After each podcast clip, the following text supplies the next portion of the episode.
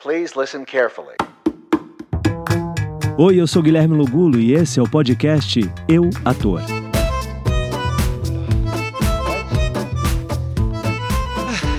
Tá no ar? Tá no ar. Oi, oi, oi, oi, oi. Eu sou Guilherme Logulo. Eu tô aqui para introduzir vocês. Introduzir é uma palavra forte, né? Introduzir, fazer uma breve introdução nesse canal, nesse podcast que é o Eu Ator. O Eu Ator. Bom, vamos começar falando de mim?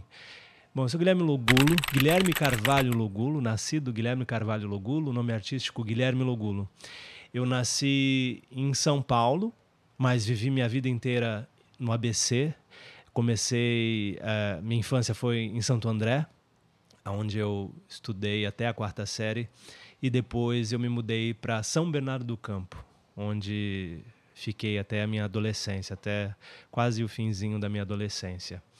É, comecei a fazer balé clássico quando eu tinha 11 anos de idade, depois de ir num festival de dança. Voltei para casa completamente enlouquecido com, com aquilo que eu tinha vivido naquela noite, aquela música, os movimentos.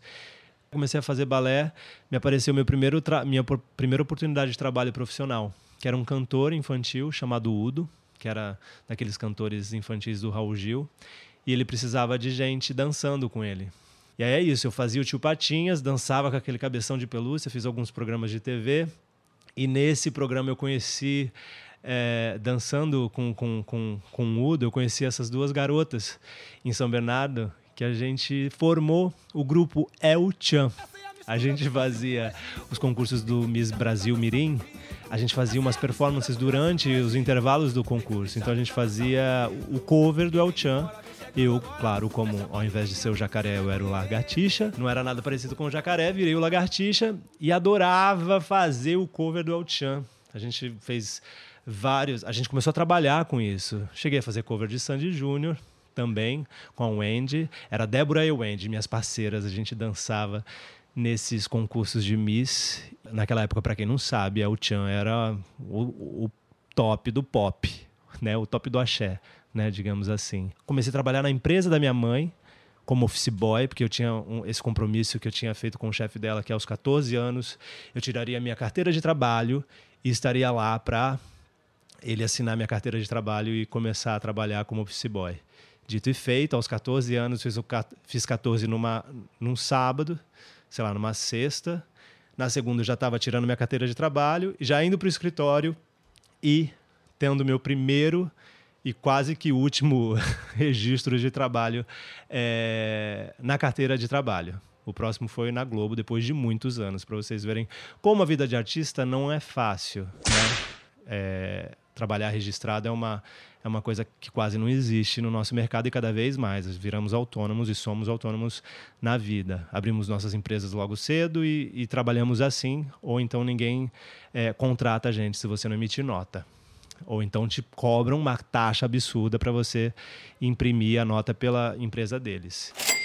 E aí, feito isso, trabalhei é, logo depois, né, tive durante um tempo, fiquei um ano nessa empresa, e aí, numa sexta-feira, voltando para o escritório, é, trabalhava numa rua comercial, e nessa rua comercial tinha um palhaço se apresentando, fazendo ali a, o entretenimento na, na, na, porta daquela loja, que era o Eletro na época. Olha, antigo Eletro, nem tem mais Eletro.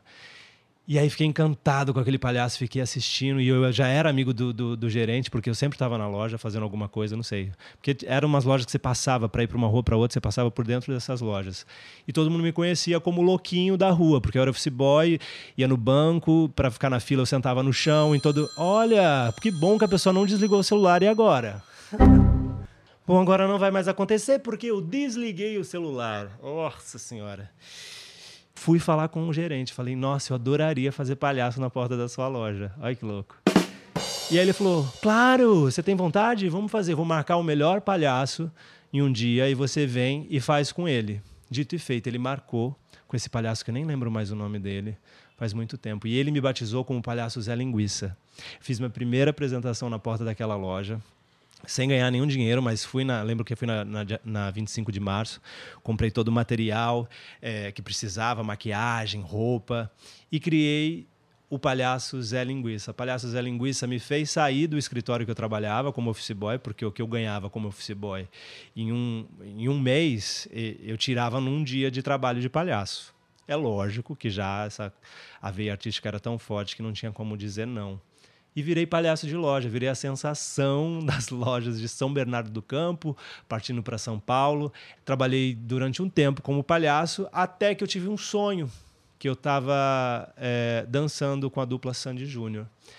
E esse sonho se tornou realidade, porque dias depois desse sonho ter acontecido, eu resolvi ligar no escritório e perguntar: Oi, eu sou bailarino, é, eu queria saber se vocês vão ter audição né, para o balé do Sandy Júnior. A mulher falou: Não, sim, eu acho que não é agora, daqui uns meses vão, vai rolar audição. Passei na audição da Sandy do Júnior, entrei para esse, esse coro de bailarinos que, que faziam parte da turnê e também gravavam um programa. E depois fiz um, um, um, dos personagens que mais marcou a minha vida, que foi onde eu descobri meu verdadeiro palhaço, que era é, no show Quatro Estações, onde eu fazia um palhaço que costurava a história né, do Quatro Estações. Passava por cada estação e cada cena eu ia ali e fazia uma pequena cena onde costurava o que o o que, o, o que os bailarinos faziam e, e, e, tudo ali, né, com a direção da Flávia Moraes. Fizemos Rock in Rio, inclusive, ou seja, eu tive a oportunidade de me apresentar em estádios, que é uma é, é completamente diferente do teatro, né? Você está ali com aquele com aquela multidão gritando, por mais que não esteja gritando para você, mas você fazendo parte daquilo. Então posso dizer que eu faço parte da história Sandy Júnior, 30 anos. Ó, não me ligaram para chamar para essa última apresentação, para pelo menos falar, oi, vem assistir. Não vi, não vi, não consegui ingresso. É, era incrível, assim. Eles iam falar comigo e eu não sabia o que falar. Eu ficava. Ah, a única coisa, a história que eu tinha em comum com a Sandy era um furo na orelha que eu fiz na mesma farmácia. A única coisa que ela vinha falar comigo era isso. Ah, e aí, tá doendo? É, cicatrizou? E eu ficava. Não conseguia desenvolver nenhum assunto com ela. Era muito louco isso. E logo voltei para São Paulo, para depois comecei a dançar com cantores. Dancei com o cantor Daniel, fui dançar com outros, com outros cantores. Virei back, é, back dancer pra, pra, de artista. Até que eu entrei para o grupo XPTO, um grupo de teatro é, de São Paulo, super conceituado, que tinha uma carta de, de, de intenção para escrever. Minha carta foi horrível e eu não fui aceito. Aí eu fui cara de pau e fui no dia do primeiro dia de, de, de, oficina. Eu fui lá e falei: Olha, eu sei que minha carta de intenção era horrível, mas eu queria muito trabalhar no grupo, blá blá blá. Eles me aceitaram. Eu entrei para o grupo, fiz três peças com eles. E também foi outra, outra oportunidade incrível, porque ali eu estava trabalhando mais o Guilherme ator, entendendo mais o que era atuar, tendo a oportunidade de trabalhar com esses outros atores também. Uma coisa também super corporal, porque o XPTO tinha essa coisa corporal.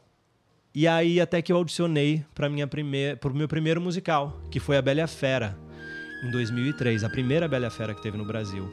Eu entrei para substituir um, um, outro ator que saiu, Floriano Nogueira, e fiz durante um ano e meio a Bela Fera que foi um dos maiores sonhos concretizados, assim, porque sair de uma, de, né, um, um, bailarino de São Bernardo do Campo é, que começa a trabalhar numa companhia de teatro e depois entra no musical da Broadway com toda aquela estrutura, com todo aqueles figurinos, roupas, é, com toda tudo, assim, porque é, é, é quando fa, quando eles esses musicais que vêm de fora, como Bela Fera, Fantasma da Ópera, eles vêm exatamente como eles são feitos lá me fez crescer muito enquanto artista.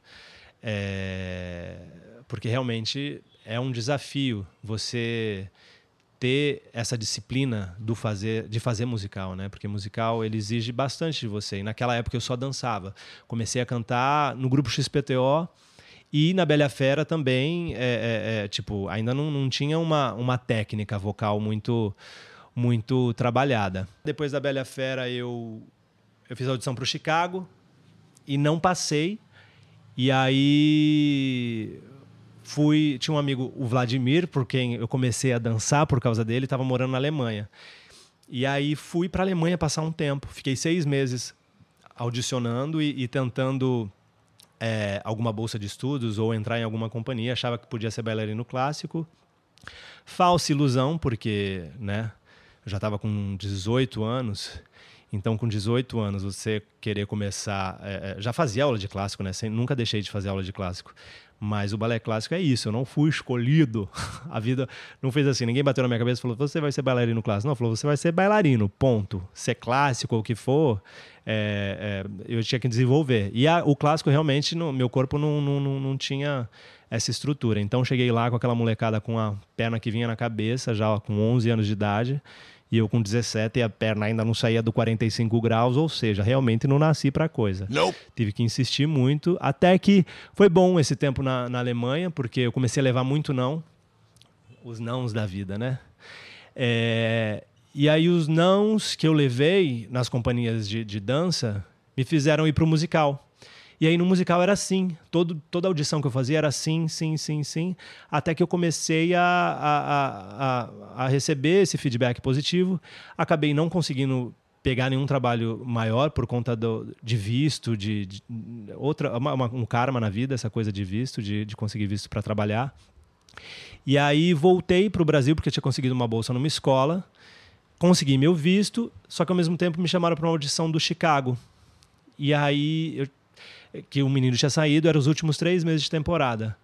Fiz a audição, passei e fiz os últimos três meses de Chicago, que foi um sonho concretizado, porque Chicago para mim ainda é um dos melhores musicais é, enquanto ator, bailarino, cantor, porque é um musical que te te mostra sem, sem ter troca de figurino, sem, sem nada, assim, você tá com o figurino do começo ao fim ali contando aquela história. E aí depois do Chicago, fiz a audição pro Fantasma da Ópera, e eu também não passei. Aí eu falei: "Ah, cansei dessa palhaçada no Brasil". E aí fui para Europa. Fui para Europa de novo. E aí fui para Europa de uma maneira diferente. Fui fazer um navio, fiz um cruzeiro durante seis meses. Fiz o Mediterrâneo e depois eu fiz o Báltico por mais um tempo. Fiquei em Amsterdã por, por, seis meses. É, audicionando, fiz várias audições e aí fui aprovado em duas universidades, uma em Amsterdã e uma em Londres. E com bolsa de estudos, resolvi ir para Londres. Fui para Londres, fique, onde eu fiquei por mais de seis anos. Aí né, essa experiência de morar em Londres e ter essa experiência de melhorar o meu inglês, que foi muito bacana. É, mas depois de seis anos eu já estava me sentindo limitado, porque queria trabalhar mais como ator e, e, e não conseguia. Foi quando a Tânia Nardini me convidou para fazer a audição do Priscila aqui no Brasil. Voltei para o Brasil para fazer Priscila, fiz Priscila achando que ia ficar só um ano é, no Brasil e depois voltaria para a Inglaterra, mas acabou que a vida foi ligando uma coisa na outra e, e fiquei é, direto e estou aqui desde 2012, é, voltei em 2012, fiz Priscila. Em 2013 vim para o Rio de Janeiro fazer Convencer na Vida com Charles Miller Botelho, que foi incrível, e desde então estou no Rio de Janeiro, trabalhando com teatro musical. Teatro musical virou uh, o, meu, o, meu, o meu sustento. Eu vivo de teatro musical. Posso dizer que eu sou um ator de teatro, de, de teatro musical. Claro, fiz outras coisas, como fiz novelas, fiz é, participações em, em outras coisas, em séries, mas o teatro é o que me sustenta. O ano passado tive a oportunidade de fazer meu primeira, minha primeira produção, assumir minha primeira produção de teatro musical, que foi o musical do Nelson Gonçalves, O Amor e o Tempo, com o texto do Gabriel Chalita, e claro que chamei a Tânia Nardini para dirigir, para estar em boas mãos. E, e aí agora pesquisando esse mundo de podcast e pesquisando o mundo de ator, eu descobri que não havia ninguém fazendo esse, esse trabalho de de podcast específico para o ator, falando sobre o ofício do ator. Nada tão específico assim. E escutando esses podcasts americanos, eu falei, cara, é isso, eu tenho que fazer no Brasil algo onde eu bata papo com esses outros artistas falando sobre o ofício. E aí foi o que eu fiz.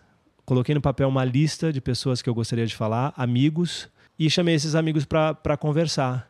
E essa primeira temporada, eu já tenho uh, alguns episódios gravados, mas essa primeira temporada que sai agora, dia 14 de janeiro de 2020, está muito especial, porque eu conversei com pessoas renomadas do mercado e que falaram de coração aberto sobre o ofício, sobre o ser ator, sobre os desafios, sobre é, as oportunidades que cada um teve na vida, né, e como foi o caminho de cada um. Então, é um podcast que é feito por mim, Guilherme Logulo. Eu faço o áudio, eu faço a câmera, eu faço a luz, eu faço a edição, eu faço tudo praticamente. É, e estou muito orgulhoso de poder dividir esse podcast com vocês. Eu acho que a humanidade está carente de arte. A arte é necessária, a arte transforma, a arte é, me move.